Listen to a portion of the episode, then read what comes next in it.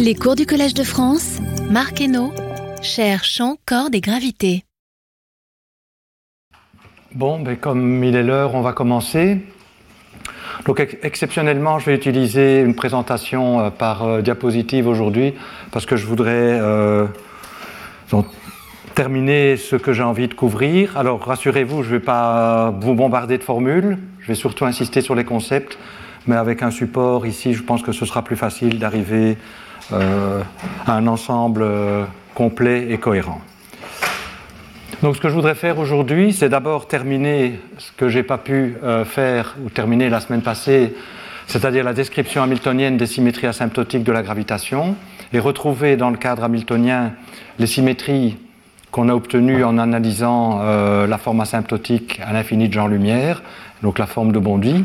Donc on avait dérivé le groupe de symétrie asymptotique dans ce cadre-là.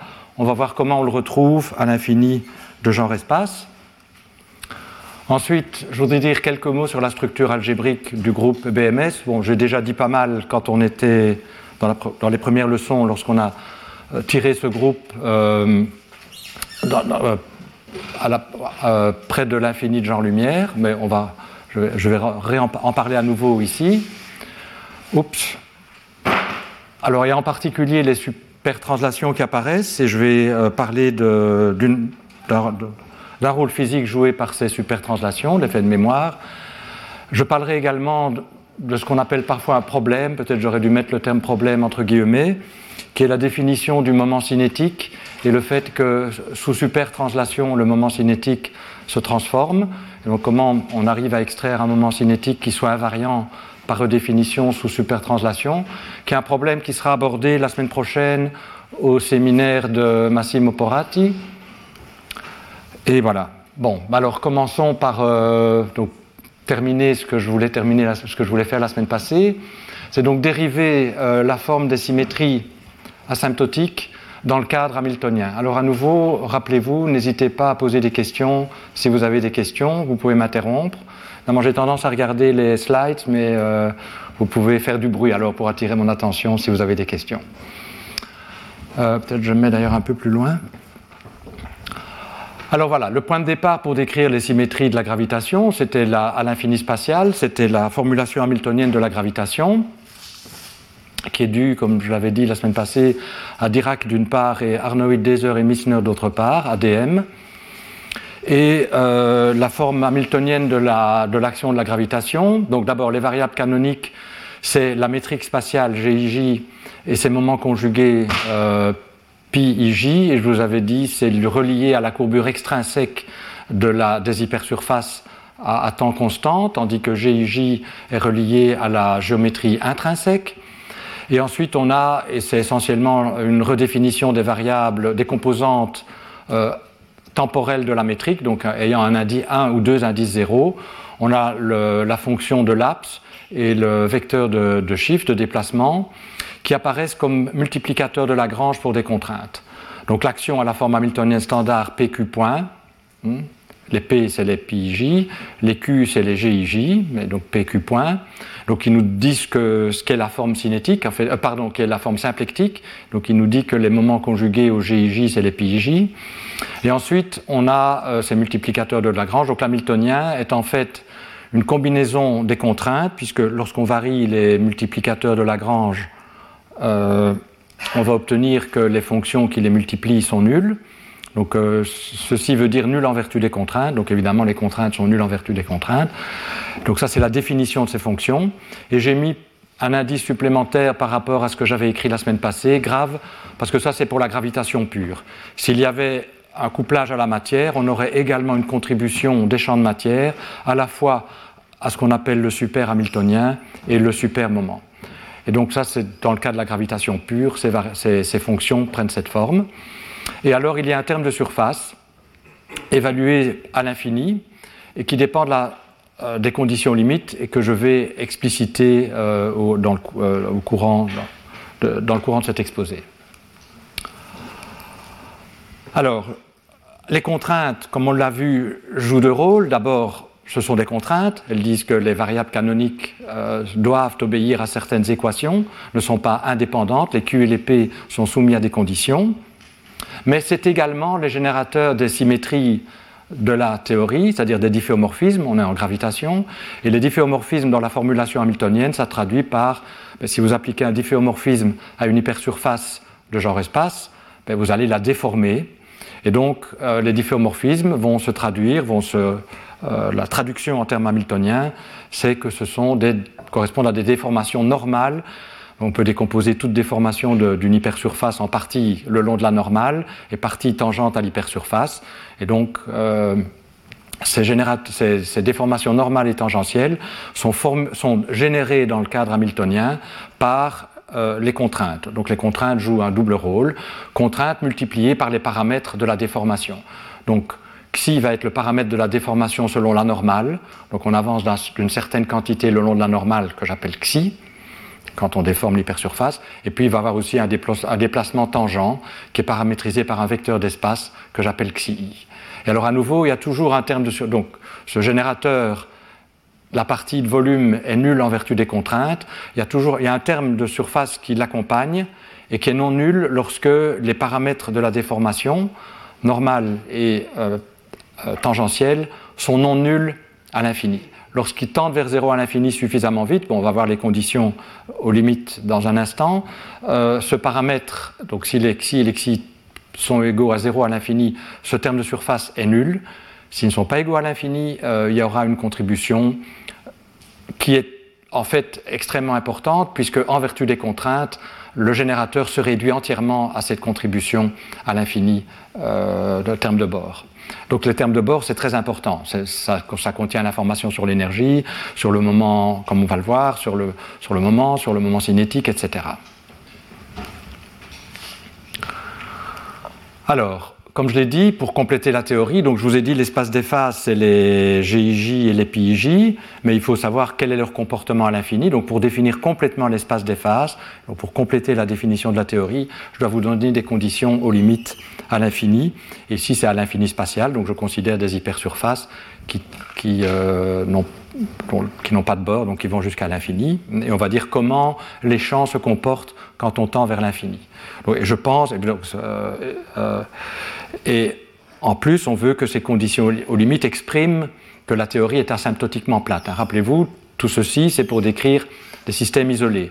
Donc loin de ces systèmes, la métrique tend vers la métrique qui correspond à pas de champ de gravitation, c'est-à-dire la métrique plate.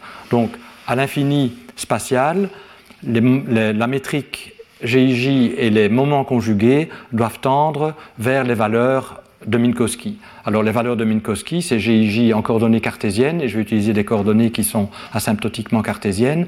C'est GIJ égale delta IJ, le delta de Kronecker, et la courbure extrinsèque est nulle parce qu'on prend des hyperplans qui tendent, des hypersurfaces pardon, qui tendent vers des hyperplans plongés euh, de la manière euh, standard des hyperplans euh, de, Minkowski à l'infini.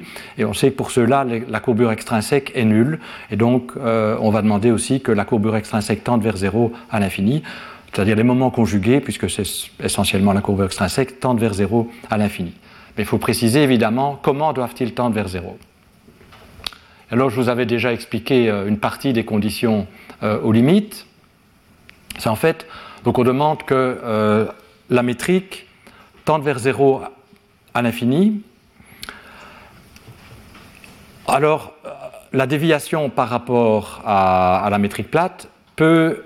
Donc la métrique tend pas vers zéro, excusez-moi, la métrique tend vers la métrique plate à l'infini, et la déviation par rapport à la métrique plate, que je vais appeler HIJ, va comme 1 sur R parce qu'on veut contenir par exemple Schwarzschild.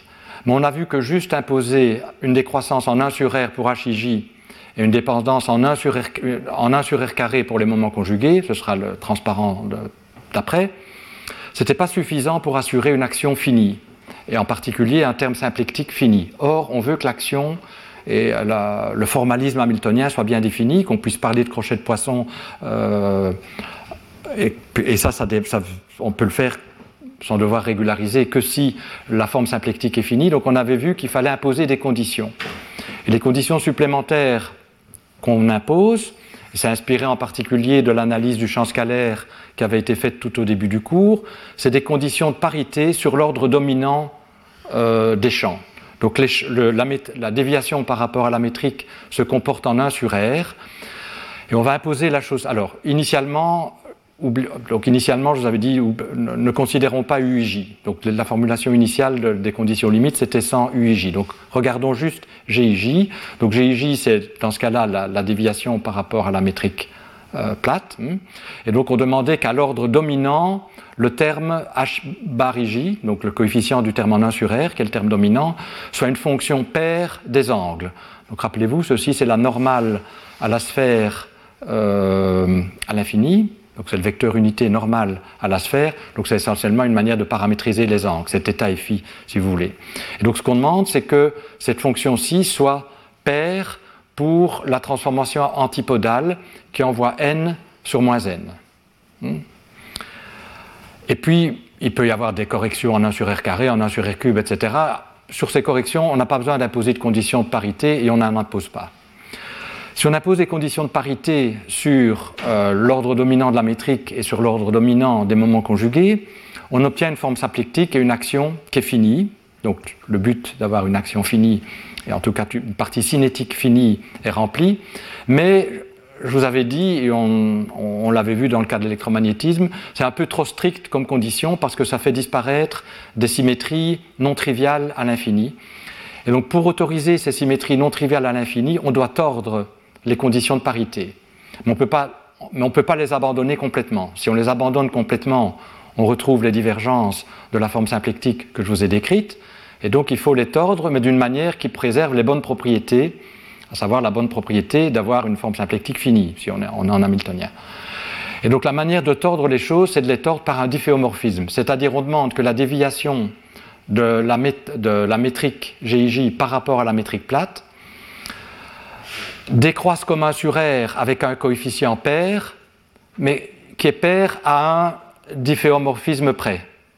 Alors, à l'infini, comme les chantantes vers zéro, euh, le les difféomorphismes à l'ordre dominant se linéarisent, et donc un difféomorphisme euh, à l'infini, c'est juste euh, une dérivée de Lie dans l'espace plat, donc c'est la, dérivée symétrisée du champ de vecteur qui paramétrise le difféomorphisme.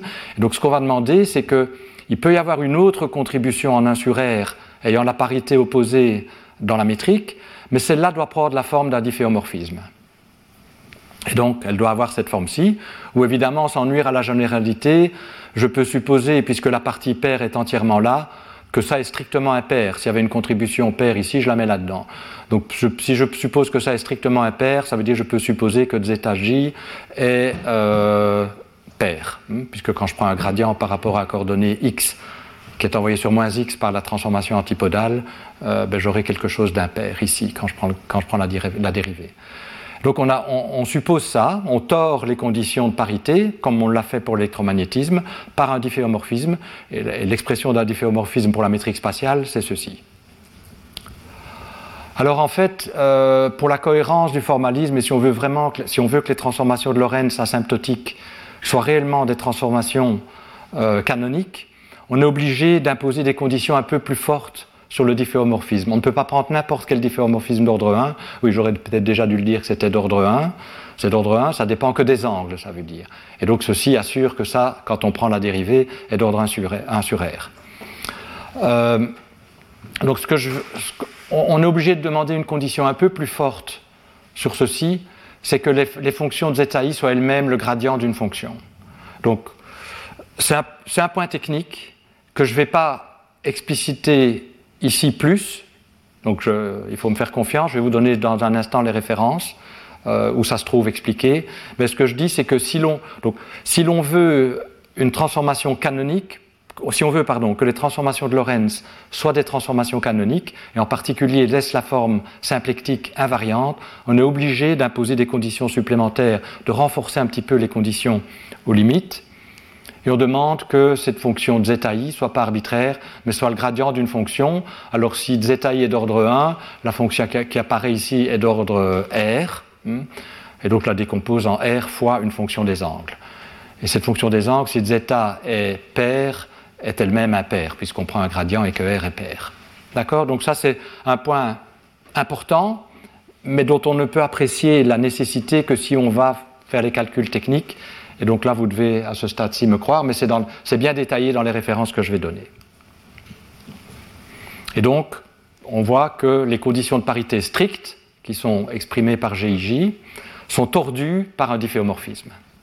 Et c'est la signification de ce terme UIJ. Alors on fait la même chose pour les moments conjugués. Donc à nouveau, on va supposer qu'ils obéissent à des conditions de parité stricte, dans ce cas-ci impair, parce que donc il faut, on sait que si les Q sont pairs, les P doivent être impairs pour que euh, effectivement il y ait bien une convergence de la forme symplectique. Donc il faut qu'ils soient impairs. Euh, donc à, des termes sous-dominants qui, eux sont contraints par rien du tout. Mais donc on va imposer que pi j soit impair à un difféomorphisme près. Alors il se fait que à l'ordre dominant, les difféomorphismes, euh, les seuls difféomorphismes qui jouent sur PIJ, c'est les difféomorphismes euh, normaux, donc paramétrisés par une seule fonction que j'ai appelée V, que je peux supposer pair, parce que s'il y avait une partie impaire dans V, je prends deux dérivés, ça donne quelque chose d'impair, je peux toujours l'absorber dans ce terme-ci. Donc sans nuire à la généralité, on prend V euh, pair, et donc on a imposé ces conditions-ci. D'accord Alors ça, c'est l'expression d'un difféomorphisme pour la courbure extrinsèque. Donc c'est pas très familier, mais bon, la courbure extrinsèque, c'est un objet un peu plus compliqué que la métrique. Donc quand on regarde la manière dont ça se transforme, sous quand on déforme l'hypersurface, il y a des dérivées secondes qui apparaissent. Voilà l'expression explicite. Donc il y a les dérivées secondes de V. Ce sont les dérivées secondes, donc c'est réellement des dérivées covariantes par rapport à la métrique plate. Ça, c'est le Laplacien par rapport à la métrique plate. Euh, c'est la métrique plate qui apparaît parce qu'asymptotiquement, euh, c'est la, chose qui apparaît à l'ordre dominant. On peut réellement voir ça comme une dérivée covariante par rapport à la métrique et un laplacien par rapport à la métrique, mais les corrections sont d'ordre 1 sur R cube, donc on peut les mettre là-dedans. Donc je prends par rapport à la métrique plate, c'est des calculs, c'est des choses plus simples à calculer.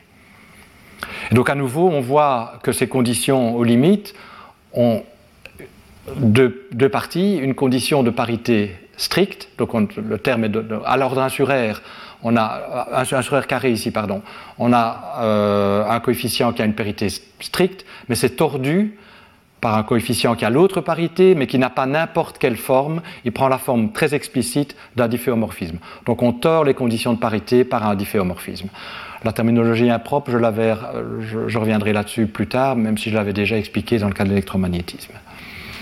Euh, voilà, donc là je pense que ça explique complètement euh, la diapositive.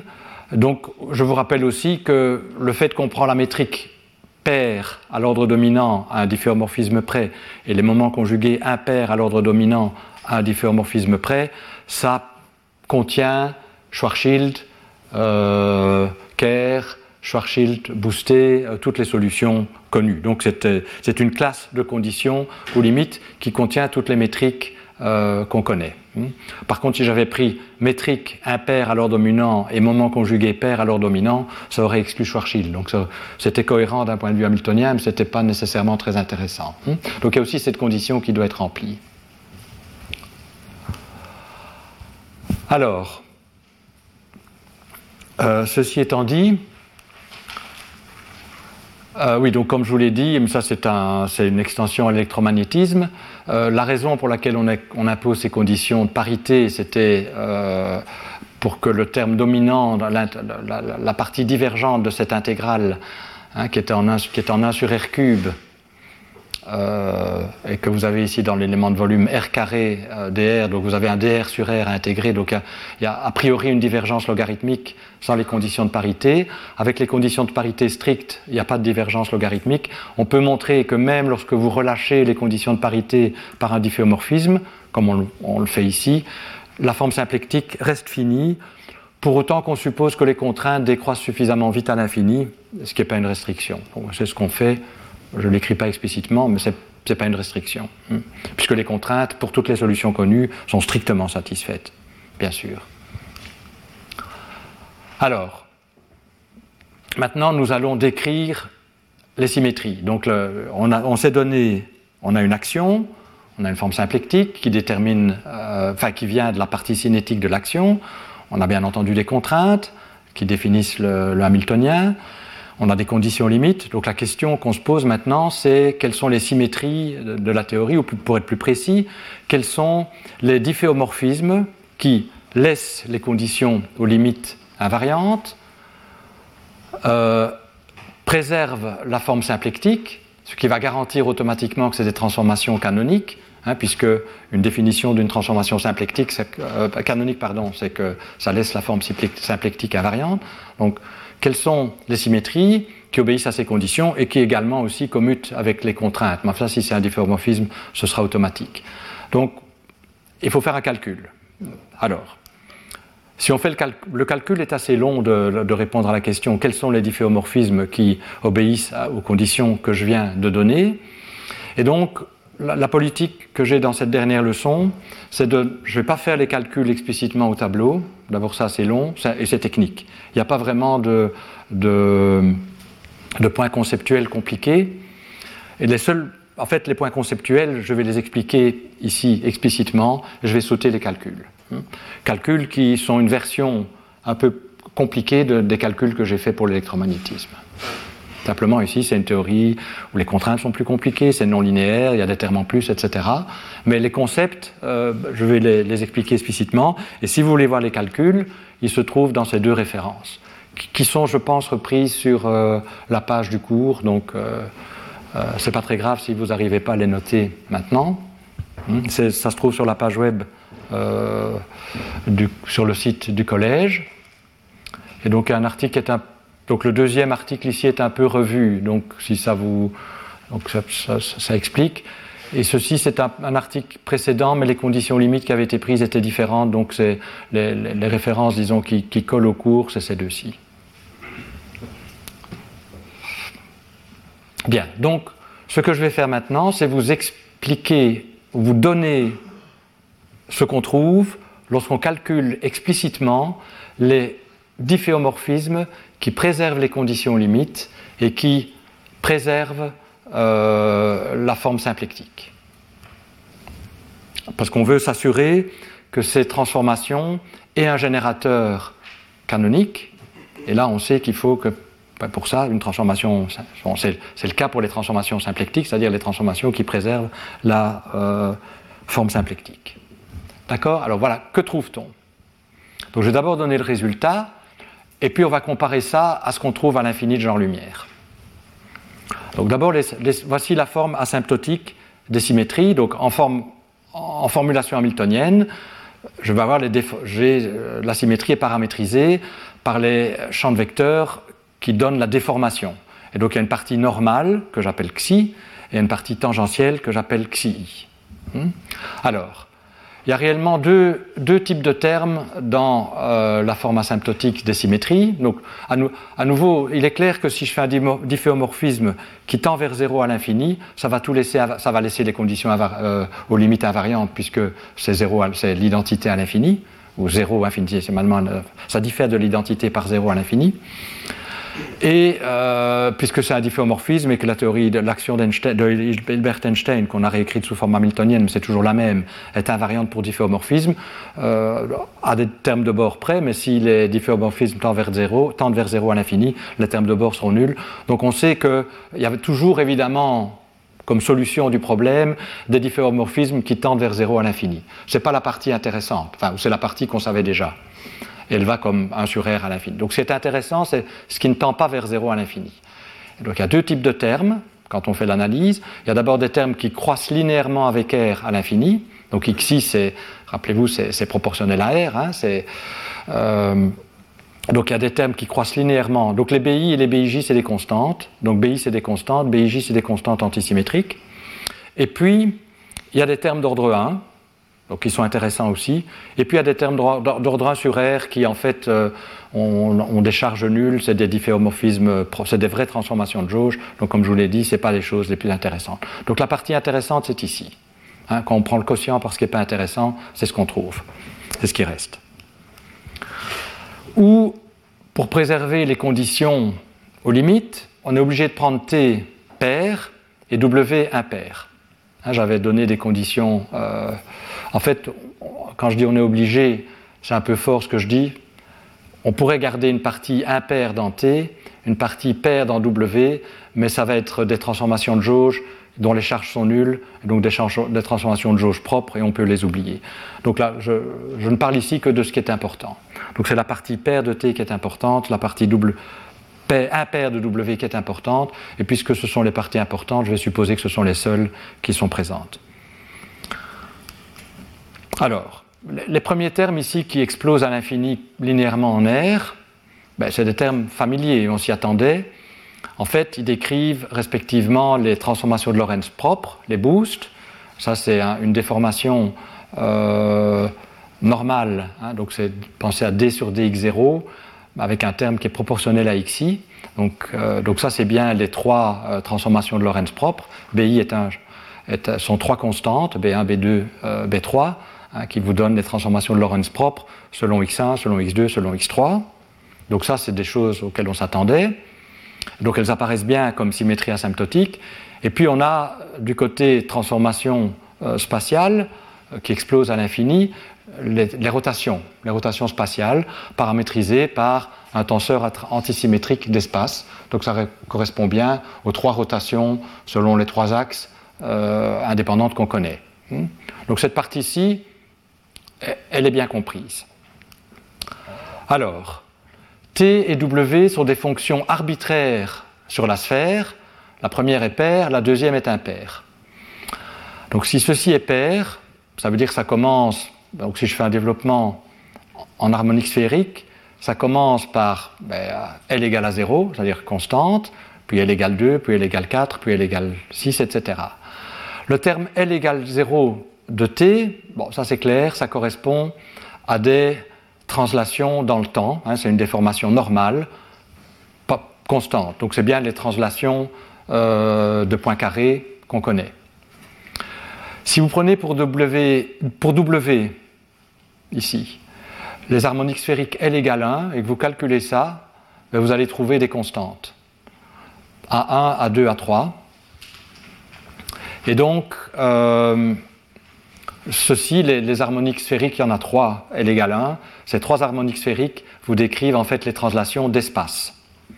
Donc les harmoniques bas de T et de D, les, premiers harmoniques de T, à savoir L égale à 0, et de W, à savoir L égale 1, ont une signification en termes du groupe de points carrés très claire. Ce sont les translations. Et on en a quatre. Une ici, mode 0 de T, et 3 ici, L égale 1, les harmoniques sphériques L égale 1 de W. Mais évidemment, il y a plus. Donc ça, ça correspond au groupe de, au, la sous-algèbre de Poincaré. Il y a plus, puisque T peut contenir des harmoniques sphériques euh, paires au-delà de L égale à 0, et W peut contenir des harmoniques sphériques impaires au-delà de L égale 1. Alors ces harmoniques sphériques plus élevées correspondent aux supertranslations pures. Alors on ne sait pas encore que c'est des supertranslations, pour le moment on constate juste que c'est présent, qu'effectivement, si je fais une telle transformation, un tel difféomorphisme, je vais préserver les conditions aux limites, bon, ça c'est assez évident à voir, c'était fait pour, parce qu'on les avait inclus explicitement dans les conditions limites, mais c'est aussi des transformations qui préservent la forme symplectique et donc qui sont canoniques. Alors, on va les identifier aux supertranslations tout de suite, après avoir calculé leur générateur. Alors comment on calcule leur générateur? Ben, Puisque ce sont des transformations canoniques, on, applique les formules euh, du formalisme canonique. C'est-à-dire, on a la forme symplectique, on a le champ de vecteur qui définit les transformations dans, l'espace des phases. Hein. Donc, donc, grand X, rappelez-vous, mes conventions, c'est que j'ai une transformation évidemment dans l'espace-temps, mais elle m'induit une transformation des Q et des P. Et donc j'ai un champ de vecteurs qui me définit la transformation infinitésimale des Q et des P dans l'espace des phases. Donc associé au difféomorphisme, aux déformations de l'hypersurface xi xi. Donc à chaque déformation xi xi, j'ai une déformation, j'ai une, transformation infinitésimale dans mon espace des phases. Le vecteur, le champ de vecteurs correspondant est appelé grand X. Donc ce qu'on fait, c'est qu'on on fait la, la contraction intérieure de la forme symplectique avec ce champ de vecteurs, ça me donne une informe. Et comme la transformation est symplectique, on sait que cette informe est exacte. Hein, parce que dire que la transformation est symplectique, c'est dire que la dérivée, la dérivée extérieure dans l'espace des phases, c'est pour ça que j'ai mis un V pour qu'on ne la confonde pas avec la dérivée extérieure dans l'espace-temps, la dérivée extérieure dans l'espace des phases de cet objet-ci est nulle. Il n'y a pas de topologie particulière à l'espace des phases, ça implique dès lors que ceci est la dérivée extérieure de quelque chose, et les conventions hamiltoniennes, c'est de mettre un moins, et ce quelque chose est le générateur de la transformation X. Donc le lien entre générateur fonction de l'espace des phases et, champ de vectoriel, champ de vecteur hamiltonien correspondant, c'est un champ de vecteur hamiltonien, ça veut dire qu'il préserve la forme symplectique, est donné par cette formule clé. Et donc si on applique cette formule, on obtient les générateurs des déformations euh, normales et tangentielles, correspondant aux symétries que je vous ai données sur le transparent euh, précédent ou sur la diapositive précédente. Et on voit que ce générateur est proportionnel aux contraintes. Donc le terme de volume, c'est les contraintes fois l'exi et l'exi décrivant la transformation. Mais il y a un terme de surface. Et ce terme de surface est indispensable parce qu'il n'est pas nul en général. Il n'est pas nul lorsque l'exi et l'exi contiennent, euh, euh, contiennent des, parties, des premières parties écrites dans xi et xi. Hmm. Et comme il n'est pas nul, ça veut dire que si on l'oublie, mais ça veut dire que cette relation n'est pas vérifiée. Donc si on veut que cette, on veut que cette relation soit vérifiée exactement et pas à des termes de surface près, ça doit être vérifié exactement. Donc si on veut qu'elle soit vérifiée exactement, on peut montrer qu'il faut inclure dans le générateur P un terme de surface. Comme en électromagnétisme. Rappelez-vous, en électromagnétisme, on avait aussi vu que les transformations de jauge qui n'étaient pas nulles à l'infini avaient un générateur canonique qu'on a construit, ce générateur canonique était proportionnel, bon, pour l'un, à la loi de Gauss, qui est nulle en vertu, de, quand c'était le terme de volume, donc c'est ce qui correspondrait à ça, fois le paramètre de la transformation, ça c'est nul en vertu des contraintes, mais qu'il fallait compléter ce terme nul en vertu des contraintes par un terme de surface qui faisait apparaître la valeur asymptotique, donc à l'infini, du paramètre de jauge. Et que ce terme de surface n'était pas nul, et qu'il n'était pas nul, mais qu'en plus il était nécessaire pour obéir à cette relation. Et c'est comme ça qu'on le détermine d'ailleurs. Connaissant la transformation, sachant qu'elle est canonique, on calcule le, pi, le p et on trouve quelque chose, et ce quelque chose est, non nul, en général. D'accord Donc la forme explicite, à nouveau, du xi, bon, il, y a toute une série d'intégrations par partie. ceci cache un calcul pas compliqué conceptuellement, mais un peu lourd, et donc qui n'est pas reproduit ici mais c'est donné dans les références que je vous ai données. Mais, l'idée est vraiment, euh, on calcule la contraction intérieure de la forme symplectique qui est, DP, qui DPIJ, DGIJ. On connaît la transformation des GIJ et des PIJ, donc on peut calculer ceci. Et puis, c'est garanti, on le sait que ça va être la dérivée extérieure de quelque chose, et on calcule ce quelque chose. Et voilà ce qu'on trouve. Alors, en particulier, donc, pour les moments, pour les boosts et pour le moment cinétique, les expressions sont plus compliquées. Pour les supertranslations, donc pour les, ce que j'ai appelé déjà supertranslations, mais euh, on va les identifier tout de suite. On trouve pour ces T et W, quand ils sont non nuls, donc en fait c'est réellement la valeur asymptotique de. Oui, c'est des fonctions des angles, c'est la, la, valeur asymptotique qui apparaissait dans mes formules. Donc on trouve une intégrale de surface sur la sphère à l'infini de. Euh, voilà, qui est donné par ça. Donc en fait, si, quel que soit t et w, si maintenant vous voulez par exemple calculer l'énergie, il faut prendre le mode 0 de t, il faut faire w égale à 0, donc ce terme s'en va. Le mode 0, ben on, fait égal à 1, donc il sort de l'intégrale, et on obtient exactement écrite en euh, coordonnées sphériques euh, l'expression de l'énergie donnée par Arnold, Deser et Missner en termes de, de la métrique. Si maintenant vous êtes intéressé au moment linéaire, euh, à l'impulsion de, de, la solution, vous faites dans ce cas-là t égale à 0, et vous prenez pour W euh, les trois harmoniques sphériques L égale 1, et vous allez obtenir une certaine expression qui coïncide avec les expressions bien connues de l'impulsion d'une solution euh, d'Einstein donnée justement par Arnold, Deser et Missner. D'accord? Mais l'expression que je vous ai écrite ici est valable pour des euh, T et W plus généraux. Donc je rappelle encore, euh, H bar RR, ça va être le premier terme dans le développement asymptotique de la métrique, donc le terme en 1 sur R, le coefficient en 1 sur R de la métrique, qui, euh, Donc, c'est ça que j'appelle H bar RR en coordonnées polaires.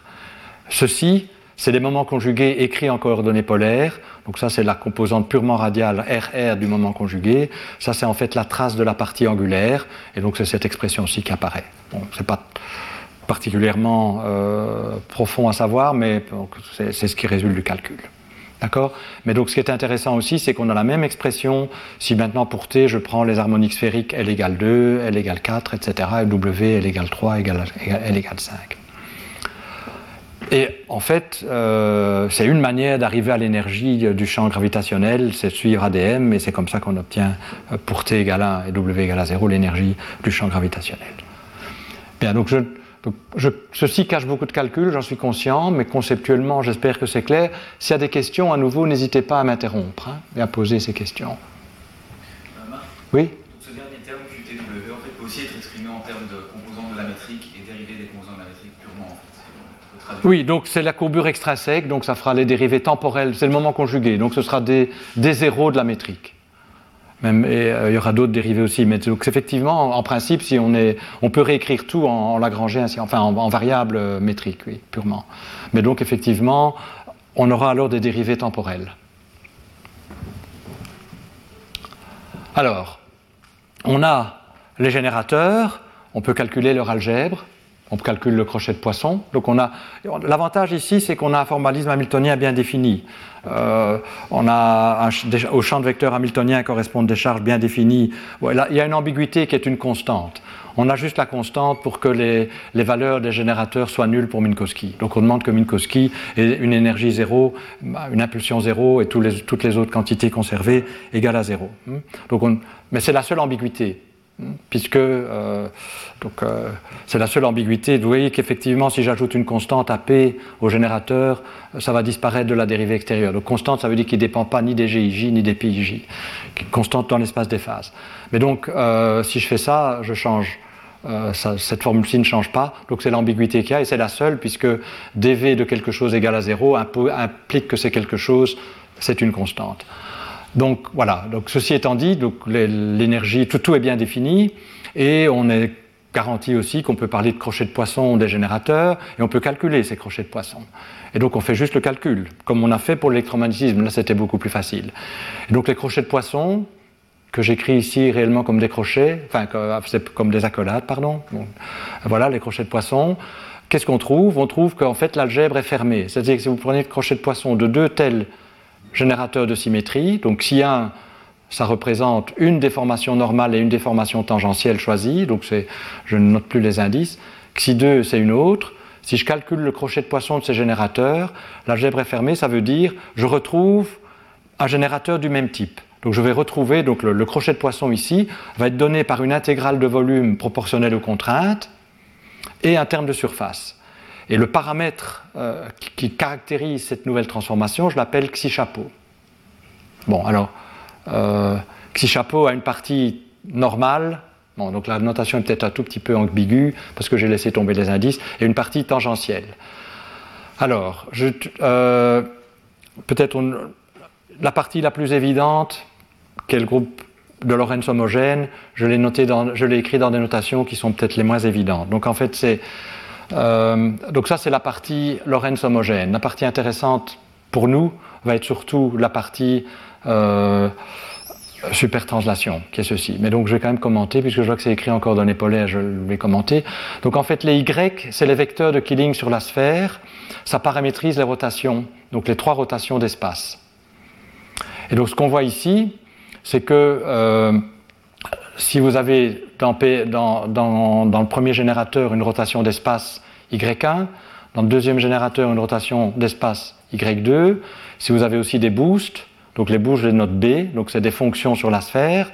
Euh, donc les, les, boosts, c'est euh, BI, euh, XI, donc si je retire le R, j'obtiens une fonction sur la sphère. En fait, c'est aussi des harmoniques sphériques L égale 1 donc, ce que je dis, c'est que si ici vous avez aussi euh, une transformation de Lorentz propre, boost, euh, et là aussi, dans le crochet de poisson, que très souvent j'appellerai commutateur, parce que ça correspond au commutateur des transformations. Donc, dans, le crochet de poisson, vous aurez également une rotation et une transformation de Lorentz propre. La rotation va être donnée par le crochet de Lie des champs de vecteurs correspondants, et la transformation de Lorentz propre traduit les relations que vous connaissez du groupe de Lorentz homogène. Donc en fait, ceci c'est réécrit en coordonnées sphériques, les, les commutations de Lorentz homogènes que vous connaissez. Et donc, il euh, n'y a pas grand-chose à en dire, sinon peut-être que c'est écrit dans des notations pas tout à fait euh, évidentes. Mais en particulier, ceci vous dit que si vous faites le commutateur d'une rotation avec une transformation de Lorentz propre, vous allez engendrer une transformation de Lorentz propre dont le paramètre est donné par ça. Si vous faites rotation avec rotation, vous allez engendrer une rotation, mais si vous faites deux transformations de Lorentz propre, leur commutateur va vous donner une rotation aussi. Donc ceci encode les relations de commutation connues du groupe de Lorentz propre, pas de mystère, sauf peut-être dans la notation.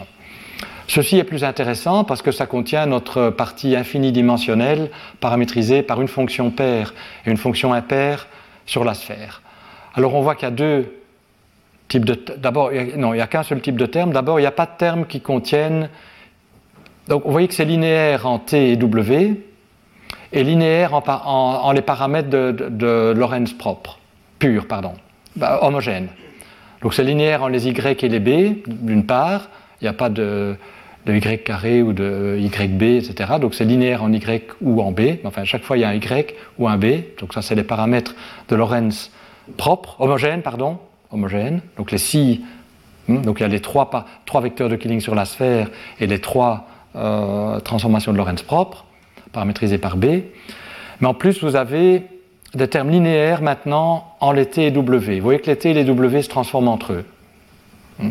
Dans, le nouveau T, par exemple, vous avez un terme, en tout cas euh, sous les transformations de Lorentz propre, qui contient la partie W avec euh, le paramètre de la boost. Hmm. C'est pareil ici. Mais ça se transforme aussi sous rotation. Mais là, T se transforme, euh, sous, fait apparaître le T, pas de W. Et de même W, le nouveau W, ben, il y a un terme sous rotation, ben, donc en d'autres termes, ça forme une représentation du groupe des rotations. Ben, après tout, c'est des fonctions sur la sphère décrites en, en, termes d'harmonique sphérique, donc ça, c'est pas très surprenant. C'est juste la, transformation des fonctions sur la sphère euh, connue. Hmm. Donc le, champ de vecteur agit sur les, fonctions. Mais puis il y a une partie hein, qui, vous dit comment, sous les, transformations de Lorentz propres, sous les boosts, ça se transforme. Et vous voyez que le nouveau W acquiert du T, et le nouveau T acquiert du W. Et donc, ça veut dire que c'est T et W ensemble qui forment une représentation du groupe de Lorentz homogène. Donc, séparément, on a cette, représentation se, se, décompose pour le sous-groupe des rotations, mais pour le groupe complet de Lorentz homogène, où on a aussi les rotations, les transformations de Lorentz propres ou boost, euh, ça se mélange. Et donc en fait, ceci vous dit que TW se l'identité de Jacobi vous dit que c'est bien une représentation. Hein. L'identité de Jacobi pour les crochets de poisson qui est automatique va vous dire que cette loi de transformation, c'est bien une représentation du groupe de Lorentz homogène. Oui, vous voyez aussi que ça préserve bien les parités. Donc il y avait des parités quand même à préserver de T et de W. Doivent, T chapeau est censé être pair, W chapeau est censé être impair. Mais W2, c'est impair. Alors est-ce qu'on est sûr que T chapeau est pair? La raison est oui, parce que, la, réponse est oui, parce que W, les, B pardon, eux-mêmes sont impairs. Hmm? Les paramètres des boosts, c'est proportionnel à XI comme on l'a vu, et XI est impair par, euh, la transformation antipodale. Donc on a une fonction impaire fois une fonction impaire, donc ça me donne bien une fonction paire. Et si j'ai une fonction impaire par une fonction paire, ça me donne bien une fonction impaire. Hmm? Et par rotation, évidemment, on sait que les harmoniques sphériques se transforment entre eux, donc là, il n'y a pas de problème.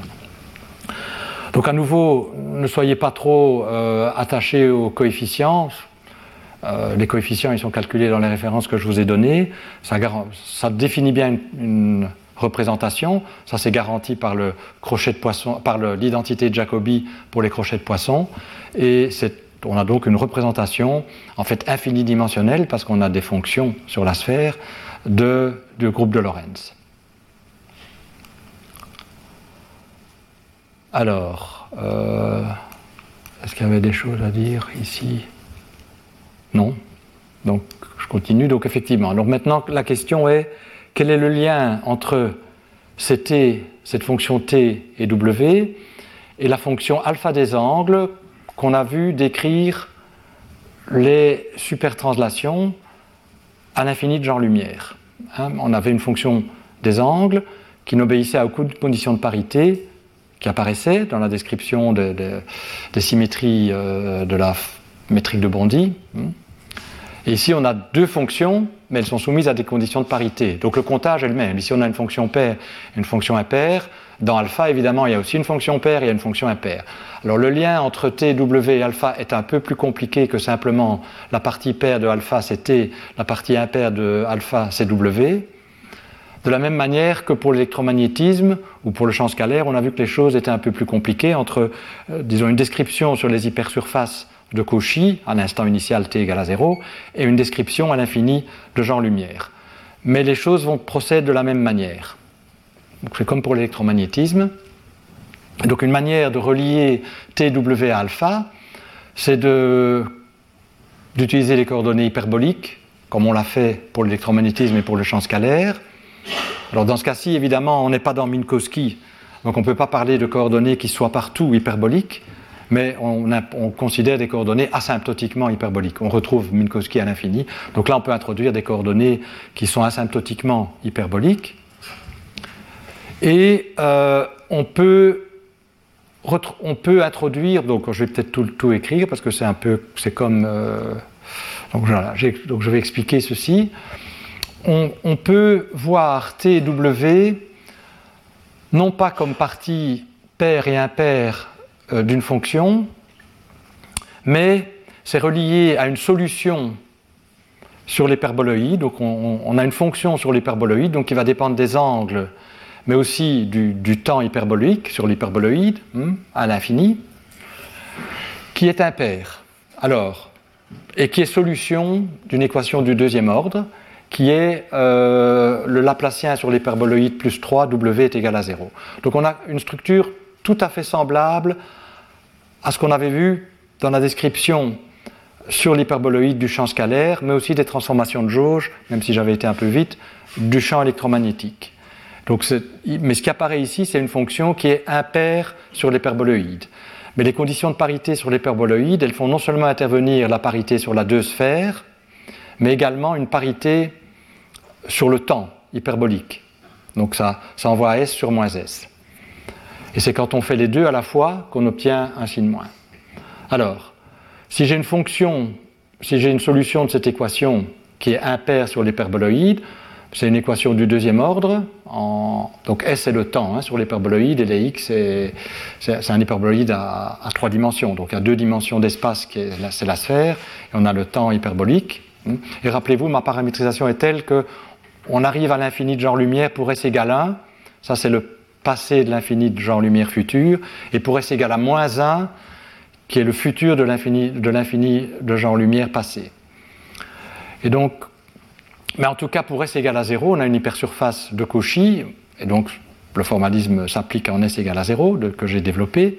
Et en fait, le lien entre W, oméga, pardon, et, la fonction, et les fonctions W et T, c'est que W, c'est juste la valeur initiale de, de oméga.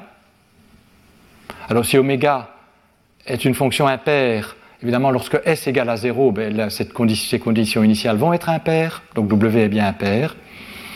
Et t est relié à la dérivée temporelle par rapport à s de w, de oméga, pardon.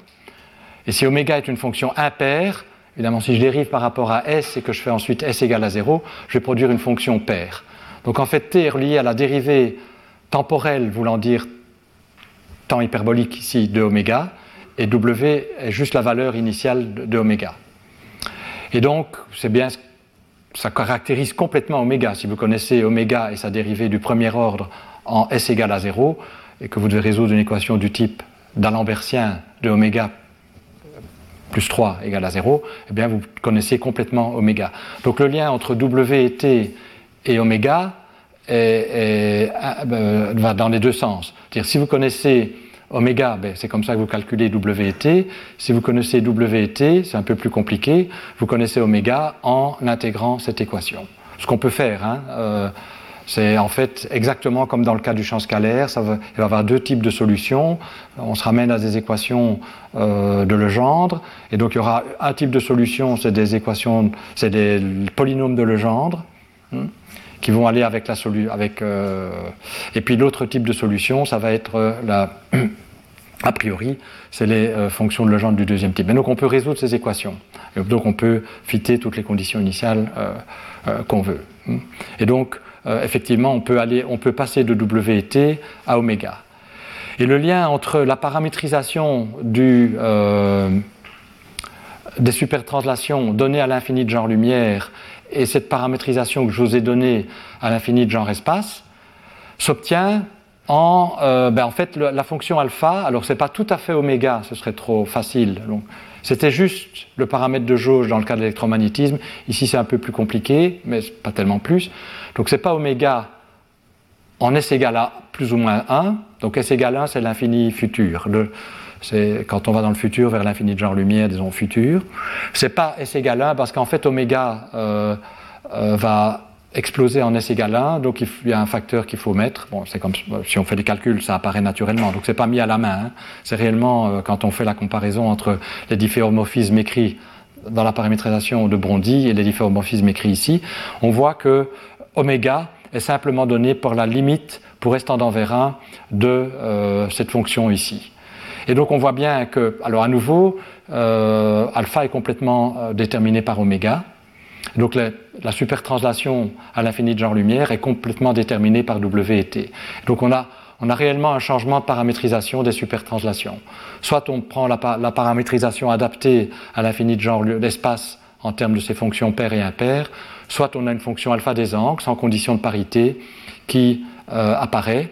Alors il n'y a pas de condition de parité, mais secrètement on sait que si maintenant je vais regarder ce qui se passe à l'infini de genre lumière ben, en passant dans le passé, donc je regarde l'infini de genre lumière passé, ça va être lié à ce qui se passe à l'infini de genre lumière futur. Donc je vais avoir des conditions de raccordement qui vont sortir automatiquement de ceci, puisque lorsque je fais tendre S vers moins 1, euh, ça va être, et que la fonction oméga satisfait euh, pardon, à cette propriété-ci, ben c'est clair que je pourrais tout de suite relier ce qui se passe en S égale à 1 à en, S égale à moins 1. Donc on n'a pas de condition de parité euh, pour une valeur donnée de S, sauf lorsque S est égal à 0, qui, est, qui, est, qui intéresse en hamiltonien. Mais pour, lorsque S est égal à 1, on va relier S égale à 1 à S égale à moins 1. Ça s'appelle les conditions de raccordement, comme on l'a vu. Hein, donc. Euh, donc on voit en fait, alors, il y a donc, comme j'ai dit, un changement. Donc si, vous me donnez W et T, je peux vous calculer alpha. Inversement, si vous connaissez alpha, en résolvant cette équation et en regardant les conditions initiales qui produisent cet alpha, vous allez trouver W et T. Et donc on peut voir le passage de W T à alpha comme un changement de base dans le groupe de symétrie asymptotique. Et si vous faites ce changement de base, alors, je vous ai donné le groupe de symétrie et les constantes de structure dans la base WT. Si vous écrivez ces constantes de structure, cette algèbre dans la base alpha, vous allez retrouver exactement l'algèbre BMS que je vous ai donnée à l'infini de genre-lumière. Et donc, on peut voir les deux simplement comme un changement de paramétrisation. Une paramétrisation est naturelle du point de vue hamiltonien, l'autre paramétrisation est naturelle du point de vue euh, infini de genre-lumière. Alors comme je l'ai dit, euh, là je vais peut-être aller un tout petit peu plus vite, parce que c'est un peu comme pour le champ scalaire. Donc conceptuellement c'est comme pour le champ scalaire, techniquement c'est plus compliqué, mais c'est les mêmes idées. Donc on peut aussi regarder, bon cette fois-ci on ne pourra pas intégrer exactement les équations parce que c'est non linéaire. Pour le champ scalaire en, coordonnées hyperboliques on pouvait intégrer pour tous les ordres. Ici c'est plus compliqué mais on peut intégrer en tout cas pour les ordres, les premiers ordres, les ordres dominants en 1 sur R. On peut intégrer les, équations pour les champs et puis comparer les charges, hein, puisque les charges sont exprimées en termes des champs, et montrer que les charges coïncident. En plus, bon, ça peut-être ceux qui se souviennent de mon exposé sur le champ scalaire se souviendront qu'il euh, y avait deux types de solutions qui apparaissaient lorsqu'on va vers l'infini de genre lumière. Certaines font apparaître une, singularité logarithmique, donc des termes en log R sur R, qui dominent le 1 sur R que je vous ai écrit ici.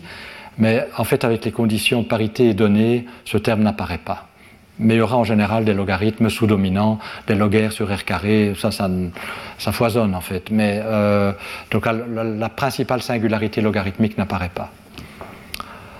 on peut également, je vous ai montré qu'il y avait des conditions de raccordement, puisque vous voyez que la, traduction des conditions de parité sur une hypersurface de genre espace, c'est des conditions qui vous relient S égale à 1 à S égale à moins 1. Donc c'est exactement ce qu'on appelle les conditions de raccordement. Hein, de, Strominger, donc qui est le premier à avoir regardé ces conditions. Mais donc ici, soit on voit les conditions de raccordement comme conséquence des conditions de parité du formalisme hamiltonien, inversement on peut dire les conditions de parité du formalisme hamiltonien sont conséquences des conditions de raccordement de Strominger, parce que si les conditions de raccordement de Strominger sont valables, alors il faut que les conditions initiales sur une hypersurface de, de Cauchy et donc à l'infini de genre espace obéissent aux conditions de parité que je vous ai écrites. Voilà. En fait, je vais quand même dire quelque chose un petit peu plus qui sera utile pour euh, la suite, c'est que les fonctions U et V qui apparaissent dans la forme asymptotique des champs, hein, rappelez-vous, on a tordu les conditions euh, de parité stricte par des difféomorphismes qui étaient caractérisés par deux fonctions, une fonction impaire, une fonction paire. Ces fonctions euh, se transforment simplement sous difféomorphisme par shift. Donc si vous, ben, en fait, c'est fait parce que ceci paramétrise une supertranslation. Et donc, euh, lorsque vous changez la supertranslation, vous, avez un, shift de U et de, de, V. Donc on peut voir ces fonctions U et V comme la supertranslation nécessaire pour se placer dans une jauge où les champs obéiraient à des conditions de parité stricte. Cependant, la charge associée à cette transformation n'étant pas nulle, c'est une transformation de jauge impropre. Et donc c'est vrai que c'est une transformation de coordonnées, mais c'est une transformation de coordonnées qui a une euh, euh, signification physique non triviale, et donc on ne peut pas l'effectuer. C'est illégitime d'imposer U et V égale à 0 parce que pour y arriver, vous devez faire une transformation de jauge qui n'est pas une transformation de jauge propre, vous devez faire une transformation de jauge qui en général aura une charge non nulle. Mais si on compare les choses avec la métrique de Bondy, alors si vous avez une bonne mémoire, vous vous souvenez de la première leçon, il y avait dans le développement de la métrique de Bondy euh, pour la partie angulaire des coefficients, donc qui caractérisait l'ordre euh, dominant de la perturbation par rapport à Minkowski, qu'on avait appelé, comme tout le monde, CAB. Donc ces CAB se transforment d'une certaine manière sous supertranslation. Euh, je ne suis pas sûr que je l'avais dérivé, mais enfin voilà, c'est dérivé dans la littérature. Donc ces CAB se transforment comme ça. On avait calculé les symétries asymptotiques, hein. donc implicitement on avait cette transformation. Et vous voyez que si, vous passez si vous allez dans le passé de l'infini futur, puisque c'est là qu'on fait, euh, qu'on compare les choses avec l'infini de genre espace, donc où la fonction qui est appelée fonction de news s'annule. Donc cette loi de transformation se ramène à ça. Et donc en particulier, si vous regardez euh, le potentiel C de ce qu'on appelle la composante électrique de la fonction CAB, donc qui caractérise le chir. Il se transforme exact, il se transforme, euh, donc il apparaît dans CAB comme ça. Donc vous voyez qu'il est juste shifté par alpha. Et donc c'est exactement la même transformation que euh, nos fonctions U et V hamiltoniennes.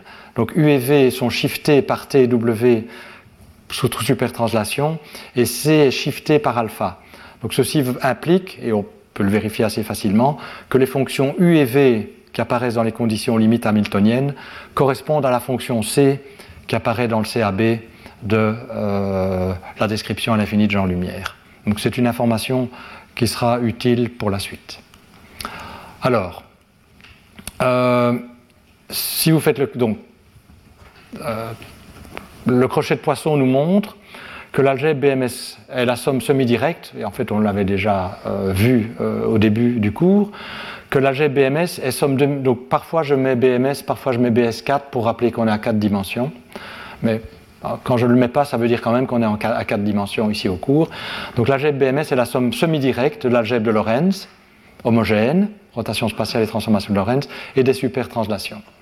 Supertranslations qui contiennent les translations. Donc quand je dis supertranslation sans adjectif, c'est à la fois translation ordinaire, donc les quatre translations ordinaires de, de points carrés, plus les supertranslations pures correspondant aux harmoniques sphériques plus élevées. Et donc voilà. des transformations, les supertranslations commutent entre elles, donc c'est une sous-algèbre abélienne ici, et elles se transforment selon une certaine représentation de dimension infinie de l'algèbre de Lorentz. Bon, c'est vrai pour les translations, on le sait bien. Ah, peut-être j'écris d'abord l'algèbre sous forme euh, symbolique. Donc je vais appeler M les générateurs de Lorentz. Alors c'est des J alpha, j'aurais peut-être J alpha bêta avant, mais pour faire l'économie d'un indice, je mets A, c'est alpha bêta antisymétrique. Donc ça, c'est des six générateurs de Lorentz qui forment une représentation de Lorentz homogène. Hein. Puis on a les translations ordinaires que j'appelle TI, qui forment une représentation, ben, la représentation vectorielle à quatre dimensions du groupe de Lorentz homogène. Et puis on a les supertranslations, qui, euh, avec les translations, forment une représentation infinidimensionnelle du groupe de Lorentz homogène. Et donc, euh, euh, les relations de structure, pardon, oui, l'algèbre, ici les crochets de poisson, euh, à cette structure-là. Et on obtient à la fois du S et du T quand on calcule avec les crochets de poisson M et S. Et puis tout le reste, ça commute, ces transformations commutent entre elles et les générateurs correspondants commutent entre eux. Bien, donc ça c'est une notation qui est utile parce qu'on voit bien la structure. Toutes les constantes de structure qui apparaissent là sont non nulles. Et donc, euh, celles-ci qui apparaissent dans les relations de commutation entre translation et, ordinaire et au groupe de Lorentz homogène, ben, me dit simplement que les, quatre composantes de la quadrille impulsion sont la représentation vectorielle du groupe de Lorentz homogène. Et puis, modulo les translations ordinaires, les supertranslations forment aussi une représentation de dimension infinie euh, du groupe de Lorentz. Alors, on peut voir que les translations forment un idéal de dimension 4 ça, ça se voit sur les relations de commutation, puisque les relations de commutation impliquant les, T ne contiennent que les T. Les supertranslations, c'est-à-dire pures et translations ordinaires, forment aussi un idéal de dimension infinie.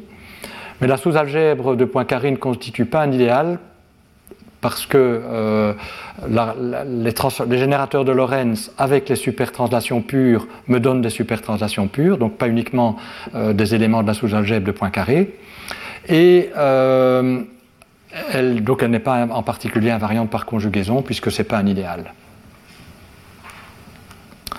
Alors, j'avais dit tout à l'heure qu'on ne pouvait pas annuler les fonctions u et v parce que u et v pour le faire, il faudrait faire une transformation de coordonnées dont la charge était non nulle, c'est-à-dire qui était impropre, et ça, c'est pas permis. Ce n'est pas une transformation de jauge euh, qu'on peut utiliser pour fixer la jauge. Alors, il y a aussi une signification physique qu'on peut donner à ces fonctions U et V, qui est la suivante. Donc, euh, et c'est lié à ce qu'on appelle l'effet de mémoire gravitationnelle.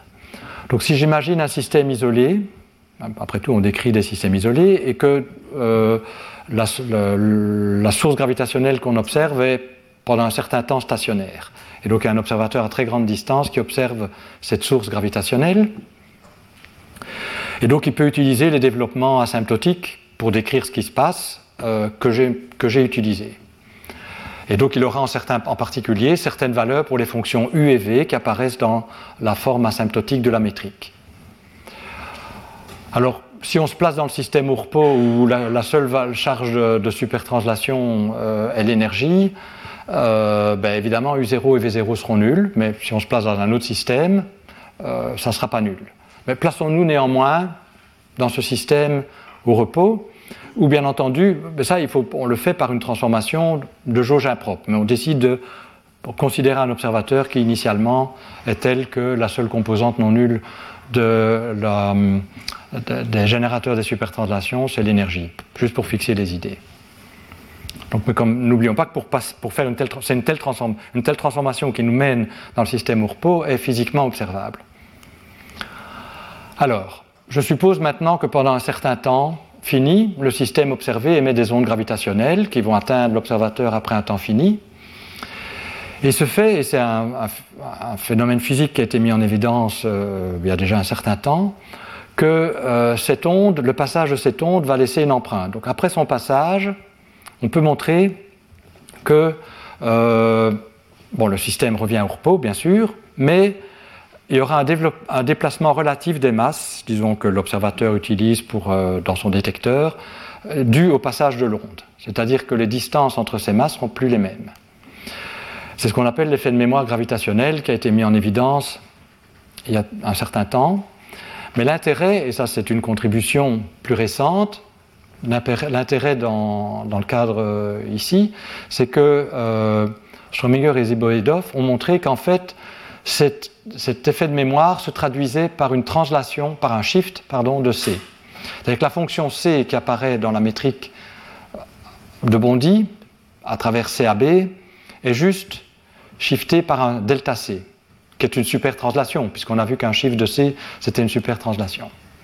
Et que delta C, bien sûr, peut être calculé en termes de, de l'onde, hein, c'est pas n'importe quoi, c'est quelque chose exprimable en termes euh, de l'émission. Mais on a vu que delta C, précisément, C, et donc C plus delta C, c'est ce qui se raccorde aux fonctions U et V qui tordent les conditions de parité asymptotique. Donc rappelez-vous, dans les conditions asymptotiques, le premier ordre est tordu par rapport aux conditions de parité stricte par une fonction U et par une fonction V. Et U et V se raccordent, en intégrant le long de l'hyperboloïde, comme je l'ai expliqué, à C. Donc ça veut dire, et, on sait que les supertranslations vont se raccorder à alpha. Donc en fait, si on traduit en termes hamiltoniens le calcul qui a déjà été fait à l'infini de genre-lumière, ce qu'on sait, c'est que le passage de l'onde va se traduire par un shift de U et de V par une supertranslation. Et donc, si initialement U0 et V0 étaient nuls, après le passage de l'onde, donc où je peux de nouveau utiliser les propriétés le développement asymptotique de la métrique que je vous ai donné, j'aurai plus des valeurs nulles. Et, donc, en fait, elles rendent compte de l'effet de mémoire. On aura un déplacement euh, qui, est, lié à, aux nouvelles valeurs de U et de V. Donc, ce qui veut dire que physique. Donc, c'était peut-être un peu formel l'argument que je vous avais donné. Je vous avais dit on ne peut pas annuler U et V par une transformation de coordonnées parce que c'est une transformation de coordonnées impropre qui a une charge non nulle et ça c'est pas quelque chose qu'on peut faire par condition de jauge. Mais aussi un argument physique qui vous dit non on ne peut pas annuler U et V parce que si vous supposez que U et V sont nuls, euh, ben vous, vous allez perdre l'effet de mémoire. Alors c'est vrai que si vous allez vraiment, si vous allez à l'infini spatial, R égale à l'infini, où l'on n'arrive jamais, vous ne verrez pas l'effet de mémoire. Mais dans la pratique, euh, ceci, c'est des situations physiques euh, qui sont relevantes pour des grandes valeurs de R, mais pas à l'infini. D'ailleurs, dans le contexte cosmologique, on n'est pas sûr qu'on est asymptotiquement plat. Hein. Donc c'est évidemment des approximations de systèmes isolés. Donc dans ce cas-là, on est bien obligé de garder U et V, parce que U et V vont pouvoir changer et vont décrire euh, l'effet de mémoire. C'est intéressant aussi de voir que c'est les coefficients en 1 sur R et pas en 1 sur R carré. 1 sur R carré, par, l'énergie irait comme 1 sur R carré, mais c'est en 1 sur R, la puissance en 1 sur R carré. Voilà, alors maintenant je voudrais aborder la, la dernière partie de l'exposé d'aujourd'hui, qui est de parler de ce qu'on appelle parfois l'ambiguïté du moment cinétique. Alors, alors parfois c'est vu comme un problème, je dirais que c'est un peu, c'est en tout cas quelque chose qui est un peu curieux et familier, et, non familier. Donc je vais expliquer ce que c'est et je vais vous montrer comment de toute façon on peut s'en débarrasser, que ce soit un problème ou pas un problème. Voilà, alors c'est lié directement à la structure algébrique de l'algèbre de BMS. Et c'est lié au fait que, comme je l'ai dit, la sous-algèbre de Poincaré n'est pas un idéal, parce que pour avoir un idéal, il faudrait que les crochets des générateurs de Lorentz avec le reste soient des générateurs de points carrés. Mais on sait que le crochet des générateurs de Lorentz avec les supertranslations, ben, ça contient les supertranslations de manière non triviale. En fait, les c'est parce que les supertranslations se transforment de manière non triviale sous Lorentz. Et donc Lorentz supertranslation, ça contient supertranslation. Oups. Et donc ça veut dire que euh, la sous-algèbre de Poincaré n'est pas une sous-algèbre invariante. Donc on ne peut pas extraire de manière invariante une sous-algèbre de l'algèbre BMS qui serait isomorphe à l'algèbre de Poincaré. Et on ne peut pas non plus l'extraire comme quotient. Pourquoi? Parce que ce serait le quotient par quoi? Ben, Pour retrouver Poincaré, il faudrait prendre le quotient par les supertranslations pures. C'est tout ce qui apparaît en plus. Mais les supertranslations pures ne forment pas non plus un idéal. Donc on n'a pas le droit de prendre le quotient par les supertranslations pures. Et pourquoi elles ne forment pas un idéal? Parce que si vous prenez le crochet de poissons des supertranslations pures que j'ai appelées S-alpha avec les générateurs de Lorentz homogènes, pour trouver les supertranslations pures, donc ça c'est bien, ça pose pas de problème, mais aussi avec un coefficient non nul, les translations. Et donc on ne peut pas prendre le quotient par les S, parce que si on prend le quotient par les S, on sera amené aussi à prendre le quotient par les T, et ça on n'a pas envie de faire. Les translations, l'impulsion a une signification physique. Donc comme on ne peut pas prendre le quotient par les T, on n'a pas le droit de prendre le quotient par les S, et donc on ne peut pas retrouver le groupe de points carrés comme sous-groupe quotient ou la sous-algèbre de Poincaré comme sous-algèbre quotient. Donc on peut ni voir ça comme sous-algèbre invariante, ni comme sous-algèbre quotient. Bon. Donc algébriquement, c'est un peu troublant, on peut dire curieux, mais après tout, bon, pourquoi pas. Mais euh, ça a une conséquence quand même qui est un petit peu plus troublante, même si à nouveau on peut dire c'est juste un fait et il faut vivre avec, c'est que si je regarde les crochets de poisson dans l'autre sens, donc ce que je vous ai dit, c'est que les supertranslations pures se transforment sous Lorentz. Mais vous savez que les crochets de poisson, ça se lit, c'est antisymétrique et ça peut se lire dans l'autre sens. Donc ceci, c'est la variation sous Lorentz des générateurs des supertranslations, mais c'est aussi la variation, et ça c'est c'est bien parce qu'on a un vrai formalisme hamiltonien avec des vrais crochets de poisson antisymétriques obéissant à l'identité de Jacobi. Ça, c'est aussi la variation de Lorentz sous les supertranslations. Donc, ce que cette relation, le fait que ce soit non nul me dit, c'est que si je fais une supertranslation pure, mes générateurs de Lorentz vont changer de valeur. Alors, on pourrait dire, ben oui, mais ça, ça n'est peut-être pas tout à fait surprenant, parce qu'on sait bien que sous translation ordinaire, le, moment cinétique se transforme. Hmm, ben, on change il y a le moment cinétique orbital, le moment cinétique intrinsèque, et puis si on change le point de référence à partir duquel on calcule le moment cinétique, les choses changent. Mais on sait pour les translations ordinaires comment résoudre ce problème, comment en tout cas arriver à une définition intrinsèque du moment cinétique. On se met dans le système, on, le calcule par rapport, on le calcule par rapport au centre de masse. Alors cette construction, à ma connaissance, n'a pas été étendue de manière unique au, euh, au, cas des supertranslations pures. Et donc on a un moment cinétique qui dépend des supertranslations pures d'une manière qu'on contrôle beaucoup moins physiquement. Donc on pourrait dire, bah, après tout, c'est juste un aspect de l'algèbre avec lequel il faut vivre. Mais en fait, je vais vous montrer qu'il y a une manière de redéfinir les choses où ce problème n'apparaît plus, parce qu'on on peut alors extraire une sous-algèbre de Poincaré qui est strictement invariante. Et donc, euh, on doit plus poser la question de savoir comment euh, mesurer, comment définir le moment cinétique. Euh, donc ça, c'est ce que je vais vous dire après ce transparent suivant qui est aussi une autre propriété un peu curieuse, ben, à nouveau on pourrait dire ben, c'est la vie, néanmoins je vous l'ai dit parce qu'elle est curieuse, qui est que euh, comme les crochets de poisson des générateurs de la sous-algèbre de Lorentz, avec les générateurs des supertranslations pures contiennent des translations ordinaires, hein, rappelez-vous, euh, j'écris à nouveau le crochet de poisson pour ne pas devoir retourner en arrière. Donc j'ai MS contient, il y a deux termes. Il y a ça qui n'est pas nul, qui me dit que les S ne forment pas un idéal que, les M, disons, oui, que Poincaré ne forme pas un idéal, mais aussi ça qui est non nul. Et comme ça est non nul, ça veut dire que même si, si je calcule la variation des S sous transformation de Lorentz, même si les S initialement sont nuls, si les T sont non nuls, je vais obtenir quelque chose. Donc si je prends par exemple la solution de Schwarzschild boostée, juste pour avoir les quatre valeurs non nulles de la quadrille impulsion, donc les TI seront non nuls, TI et PMU c'est la même chose, hein, mais ça c'est dans mes notations plus symboliques, ça c'est PMU dans les notations standards. Donc si j'ai une quadrille impulsion non nulle, donc je peux générer une solution des équations d'Einstein avec un PMU non nul, je prends juste Schwarzschild, P0 est non nul, PI est nul, mais je, fais booste Schwarzschild, je vais avoir des PI non nuls. Donc si je prends Schwarzschild boosté et que je euh, et fais une transformation de Lorentz en, plus, donc, je vais d'abord dans, un référentiel où TDTI sont, sont non nuls, et je booste encore, eh bien je vais engendrer des S non, nuls. Parce que delta S va être proportionnel à T, et si T n'est pas nul, ben delta S sera pas nul. Et donc a moyen d'habiller, disons, à l'aide de, par, par, des valeurs non nulles des générateurs des supertranslations pures, une solution où les, initialement les générateurs des translations pures seraient nuls. À nouveau, on peut dire c'est une propriété de l'algèbre, euh, voilà, c'est comme ça, et il n'y a, aucune incohérence, mais c'est un peu curieux euh, néanmoins.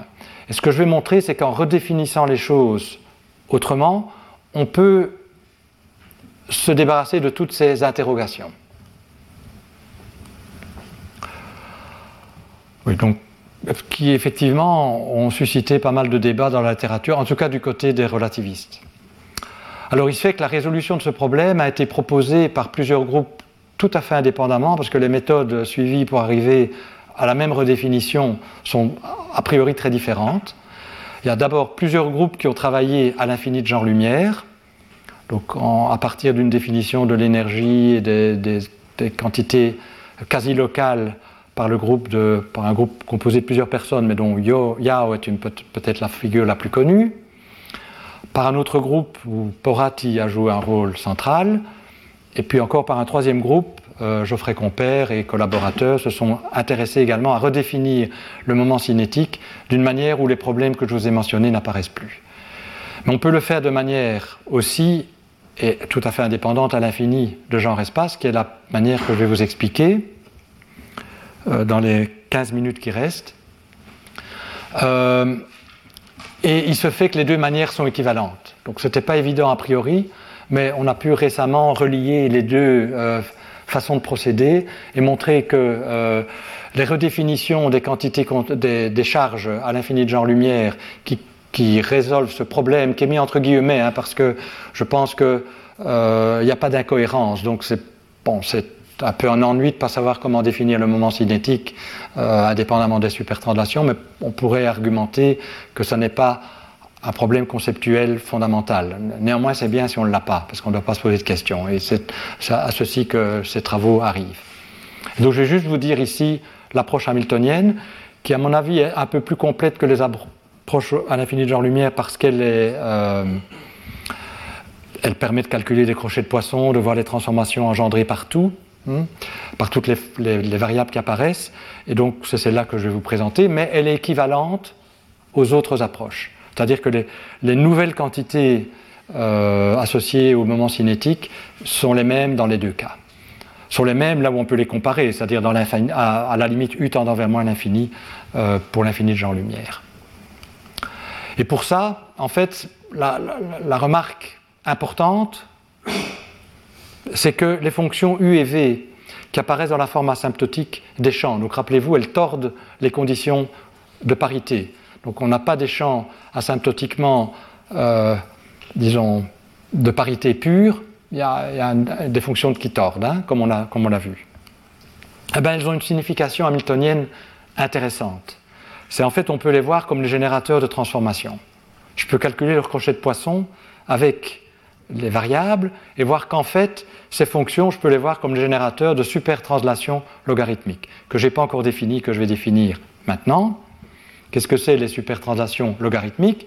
Ce sont des difféomorphismes qui, au lieu de se comporter comme des termes d'ordre 1 à l'infini, explosent, mais pas trop fort.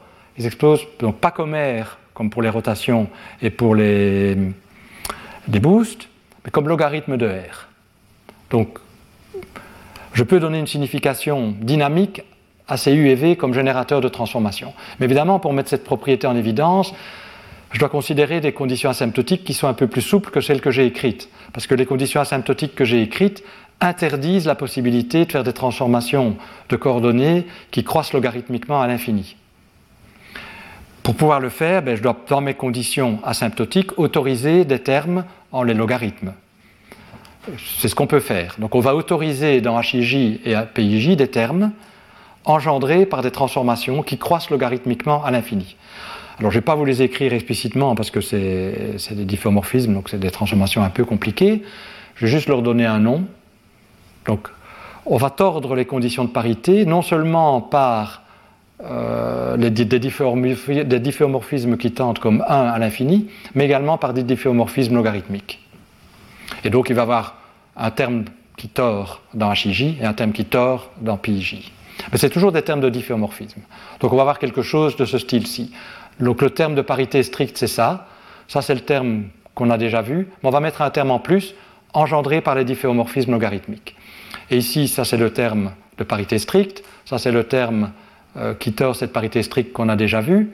Mais on met un terme en plus, donc qui va croître logarithmiquement, enfin, qui est, pour être tout à fait précis, celui-ci va comme log R sur R, donc il domine euh, ces termes-ci qui sont en 1 sur R, celui suivant en log R sur R carré, donc il domine euh, ces termes-ci qui sont en 1 sur R carré, mais le domine tout en, mais il a une forme bien spécifique. Ce n'est pas n'importe quoi qui se comporte comme log R sur R à l'infini ou comme log R sur R carré à l'infini. C'est des termes qui qui ont, une, structure bien spécifique, ça doit être des, ça doit être des difféomorphismes. Et en fait, ça ne doit pas être n'importe quel difféomorphisme logarithmique, parce que là, ce serait 4 fonctions fois logarithme de R, donc ça doit être, c'est même plus euh, restreint. On doit imposer des conditions de parité, on doit relier les différentes composantes des, des, difféomorphismes. Je vous passe les détails techniques qui sont dans les références que je vous ai données. En fin de course, on trouve que ces, ces difféomorphismes sont à nouveau paramétrisés par deux fonctions, une fonction paire et une fonction impaire, qu'on a baptisée t-log, mais cette fois-ci elle est, impaire, et wlog, mais cette fois-ci elle est paire. Dans l'autre cas, pour les wt euh, de départ, on avait t pair et w euh, impair. Donc ici, c'est des autres parités, mais bon. Donc on, a, donc un certain, certaine expression pour les générateurs de cette, pour les champs de vecteurs correspondant à ces difféomorphismes infinitésimaux euh, se comportant comme logarithme de R. Mais ce qui est important, c'est que ça dépend que de deux fonctions, une paire et une impaire. Exactement comme pour les supertranslations. Mais simplement, les parités ont l'air d'être, euh, enfin, euh, apparaissent différemment. Mais il y a les mêmes il y a une fonction paire et une fonction impaire. Et si on écrit, alors une fois qu'on a élargi les conditions aux limites, on peut se poser la question quels sont les difféomorphismes qui préservent ces nouvelles conditions limites et qui sont des transformations canoniques. Alors, qui préservent ces conditions limites, clairement, on va avoir aussi des difféomorphismes logarithmiques, puisqu'on a tout fait, on les a mis dans les conditions limites. Donc ça, ça sort directement, on va les avoir. Mais il faut aussi s'assurer, c'est pour ça d'ailleurs qu'il y a ces conditions supplémentaires qui apparaissent, s'assurer que ça préserve la forme symplectique. Et là, la forme symplectique, a priori, a des divergences. On avait déjà des divergences logarithmiques sans les conditions de parité. Ici maintenant, on autorise des termes qui vont en log sur R, donc on, on autorise a priori des divergences plus méchantes, mais on peut montrer qu'avec les conditions que je n'ai pas écrites mais que j'ai juste mentionnées, la forme symplectique sera aussi invariante. Donc non seulement les conditions limites seront invariantes pour les supertranslations logarithmiques, mais également paramétrisées par ces deux fonctions pair et impair, mais également la forme symplectique, et donc je peux construire un générateur canonique par la formule, j'ai un champ de vecteur hamiltonien, je calcule la charge euh, directement, donc je calcule la, la, contraction intérieure de ma forme symplectique par le champ de vecteur hamiltonien, c'est moins dv de mon générateur. Et donc je calcule le générateur, et qu'est-ce que je trouve comme générateur? Eh bien exactement euh, ce que je vous ai dit. Alors là j'insiste sur les parités, donc j'ai ajouté le odd ici, donc impair, et là euh, pair. Euh, pour rappeler que les fonctions u et v qui apparaissent dans l'expression asymptotique de la métrique ont des conditions de parité bien définies, rappelées ici. Mais dans, la, dans mes, diapositives précédentes, je n'avais pas écrit impair et, et pair explicitement. C'est les mêmes fonctions. Donc vous voyez que le t impair va avec un u impair, le w pair va avec un v pair. Et donc je prétends que, bon, évidemment, il y a un terme de volume que je n'ai pas écrit, qui est proportionnel aux contraintes. Mais donc j'ai de nouveaux difféomorphismes qui sont non triviaux asymptotiquement et qui engendrent ces transformations de coordonnées logarithmiques et qui ont une charge non nulle. Et non seulement ils ont une charge non nulle, mais la valeur de cette charge, lorsque j'utilise les contraintes, donc c'est la signification de ça, la valeur de cette charge, c'est précisément les fonctions qui tordent mes conditions de parité qu'on avait introduites précédemment, U et V. Hein. Vous voyez, vous avez le paramètre de la transformation fois la variable canonique paramètre de la transformation fois la variable canonique. Donc, ça c'est le paramètre de la transformation, et ça c'est une fonction de Q et de P, ça c'est une fonction de Q et de P. Donc c'est une fonction de l'espace des phases, qui contient les paramètres de la transformation, bien sûr. Et on sait en plus que le générateur des supertranslations logarithmiques, donc ceci, ben, on connaît les crochets de poisson avec les générateurs des supertranslations pures, parce qu'on sait que sous supertranslation, U et V sont simplement shiftés, ce qui est réellement une autre manière de dire crochet de poisson de Q avec P, c'est 1. Ça veut dire que si vous faites une transformation engendrée par P, Q va être shifté. Donc, comme on connaît déjà la loi de transformation de U, et de V sous supertranslation, on sait comment les charges des supertranslations logarithmiques se transforment sur supertranslation, ben en fait, c'est simplement shifté, donc en fait, c'est canoniquement conjugué au générateur des supertranslations, je devrais dire pur ici.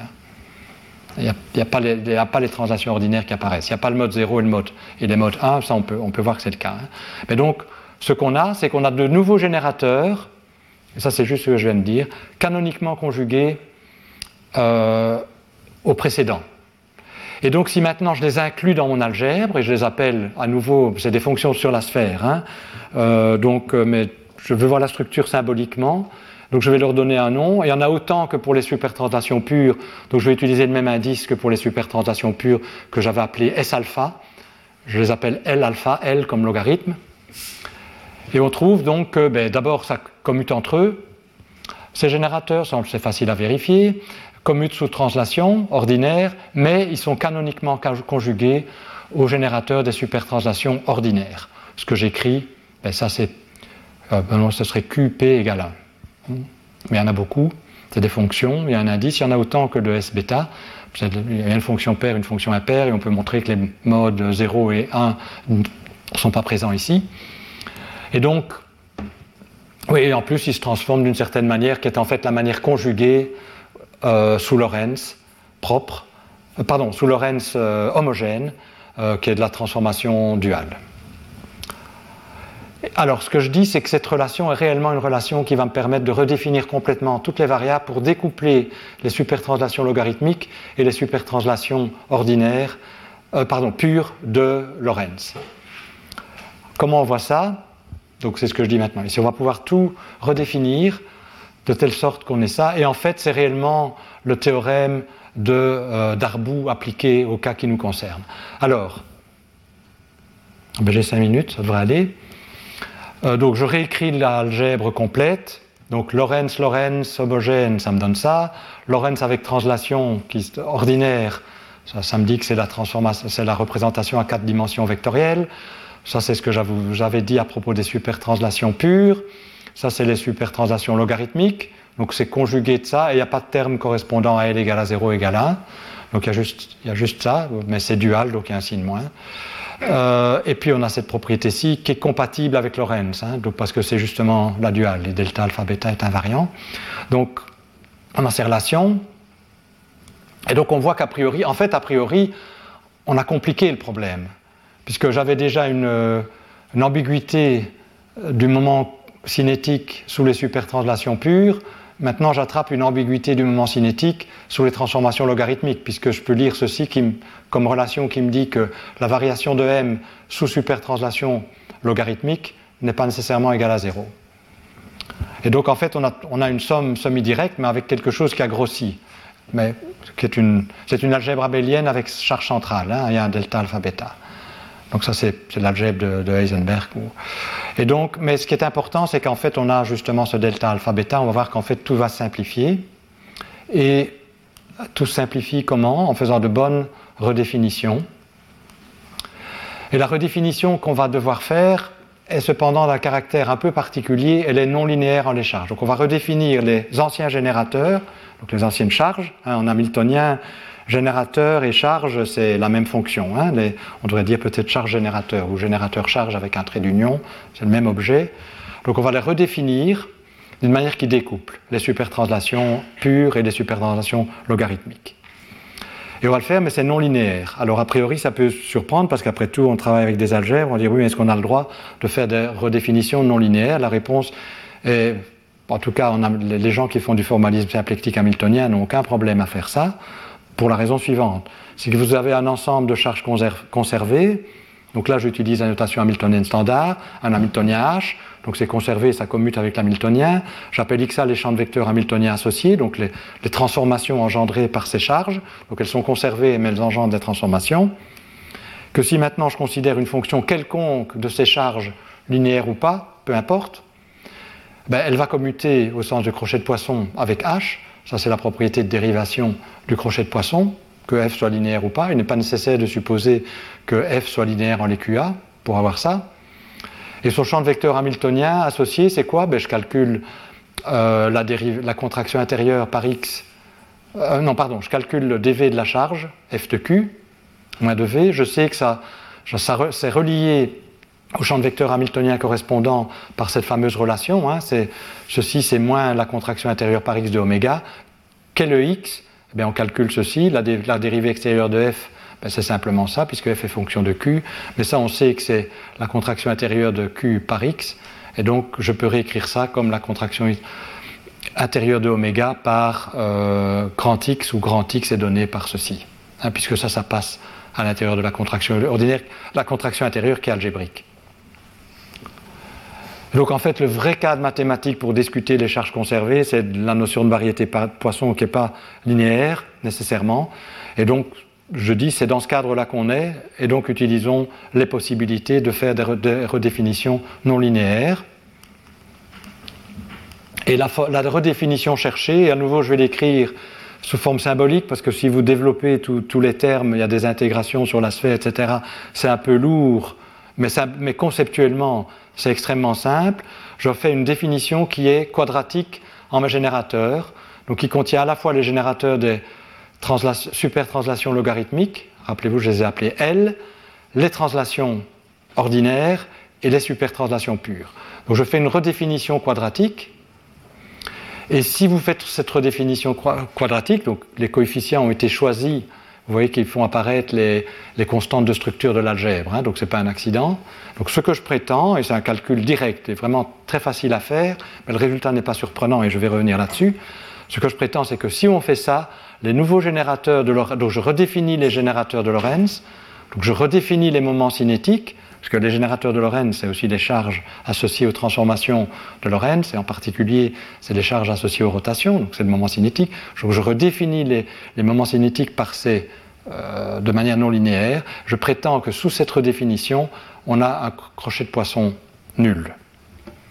Donc c'est pour ça qu'on choisit les choses comme ça. Tandis que les autres, on peut faire le calcul aussi, ça vient des identités de Jacobi, donc ce n'est pas très surprenant non plus, sont inchangés.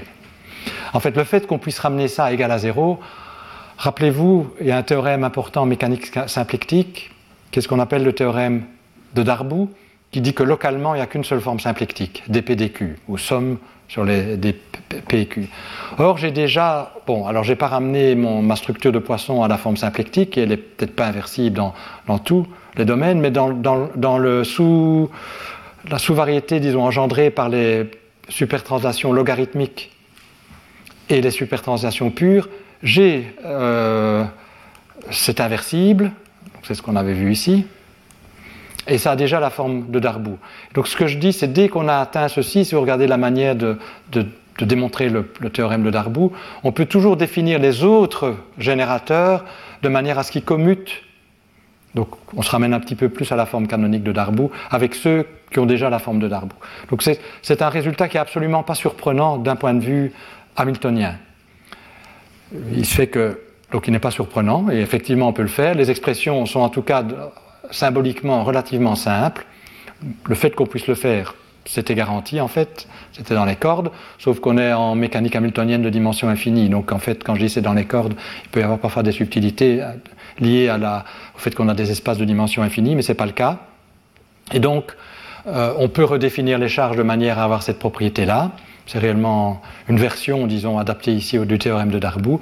évidemment, les nouveaux champs de vecteurs hamiltoniens vont, vont différer des précédents par des transformations avec des coefficients qui dépendent des charges. Hein, quand vous calculez le crochet de poisson d'un terme quadratique, ben, vous aurez un terme qui implique le crochet de poisson de TI ou de S alpha avec la fonction qui apparaît dans le crochet de poisson, mais avec un coefficient proportionnel à L. Puis vous aurez assez un terme qui fait apparaître le crochet de poisson d'L avec un coefficient qui fait apparaître les autres charges. Mais bon, euh, c'est des choses qui sont tout à fait autorisées en hamiltonien et donc on peut faire. Et une fois qu'on a fait ça, voici quelle est la forme de la nouvelle algèbre. On a complètement découplé les générateurs de Lorentz. Bon, les points carrés, les translations, ça l'était déjà. Et on obtient une somme directe, au lieu d'avoir une somme semi-directe, avec la partie caractérisant les supertranslations propres pur et logarithmique. Donc il est l'heure, déjà un peu débordé, je suis désolé, mais Je vais conclure en, deux minutes. Donc ce que j'ai essayé de vous montrer dans ce cours, c'est que la structure asymptotique de la gravitation est, est, non triviale.